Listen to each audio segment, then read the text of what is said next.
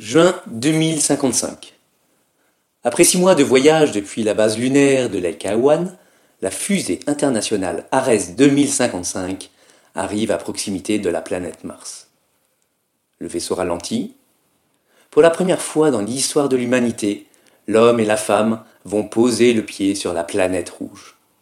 C'est une Française, Samantha Peanuts, qui assure la fonction de commandant. En tout, ce sont 15 personnalités qui composent cet équipage, parti depuis le 31 décembre 2054. Le chinois Cha Chie, les deux Russes Léonide et Sébastien, les deux Américaines Vénus et Luna, l'Indienne Angayar Karazi, l'Allemand Josias, l'Italien Adolfo, les sœurs hongroises Georgina et Mirella, le Mongol Sirot, les deux Brésiliens Paolo et Pedro, et le Béninois Ovo Nifari. Il est 4h56 en temps universel. Nous sommes à l'étage supérieur du module spatial, à l'endroit le plus stratégique, le poste de commandement. Au même moment, dans le nord de l'Aveyron, Yvonne sert les premiers cafés et allume machinalement son téléviseur cellulaire 3D. À l'écran, le commandant du vaisseau se présente face à la caméra. Bonjour, je m'appelle Samantha Peanuts. Je suis le commandant en chef du vaisseau Ares 2055. Nous avons quitté la base lunaire de Leica One le 31 décembre 2054.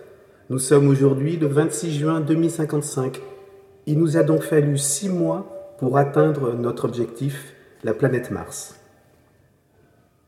Laissez-moi tout d'abord vous souhaiter la bienvenue sur la passerelle principale de notre vaisseau spatial. C'est d'ici que j'assure mon commandement. Mon équipage est composé de 14 femmes et hommes, pour la plupart chercheurs, scientifiques, biologistes ou physiciens, mais nous avons également parmi nous un philosophe et un joueur de lutte. Une lumière s'allume sur un des moniteurs de contrôle. Un instant, s'il vous plaît. Samantha Pinos se tourne vers l'écran central et va rejoindre son siège de commandant. Elle porte la main à son oreillette. Oui, Léonide, je vous écoute. Très bien. Vous pouvez stopper la rotation de notre appareil. Je reprends le pilotage manuel du vaisseau pour entamer la phase d'atterrissage. Samantha Peanuts pianote sur les 18 boutons. Elle actionne le levier de commande. Je vous invite à bien vous accrocher car l'entrée dans l'atmosphère martienne peut être mouvementée. Samantha Peanuts a du mal à maintenir la stabilité du vaisseau. Elle pousse les réacteurs pour garder le cap. À tout l'équipage, c'est votre commandant Samantha Peanuts qui vous parle. Attention, nous arrivons sur Mars dans 10, 9, 8, 7, 6, 5.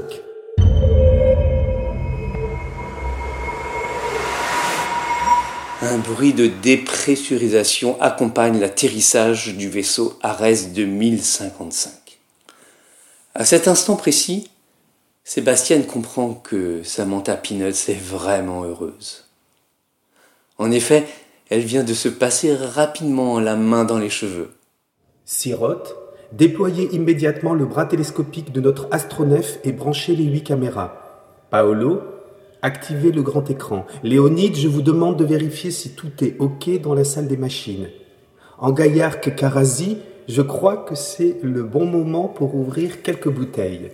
Bop, bop, bop font les bouchons de champagne. Adolfo en profite pour sortir son luth et jouer une balade de Landini. Georgina et Mirella dansent avec Ovonifari. Les premières images de la planète Mars arrivent enfin sur le grand écran de l'ordinateur central d'Ares 2055. Elles sont automatiquement relayées sur Terre. Bop, bop, bop font les bouchons de pétillant à la pêche dans le bar d'Yvonne. À tout l'équipage et à vous, habitants de la Terre, c'est Samantha Peanuts qui vous parle. Nous venons d'atterrir comme prévu dans la zone du Syrtis Major. Beaucoup de travail nous attend. Étude du sol, des vents, de l'atmosphère ainsi que la recherche d'éventuelles formes de vie. Samantha Peanuts adresse un regard tendre et furtif vers sa gauche. Sur Terre, Yvonne se demande si cette yad s'adresse à Josias, Paolo ou Luna. Samantha Peanuts conclut dans un soupir. J'adore cette expédition dans l'espace.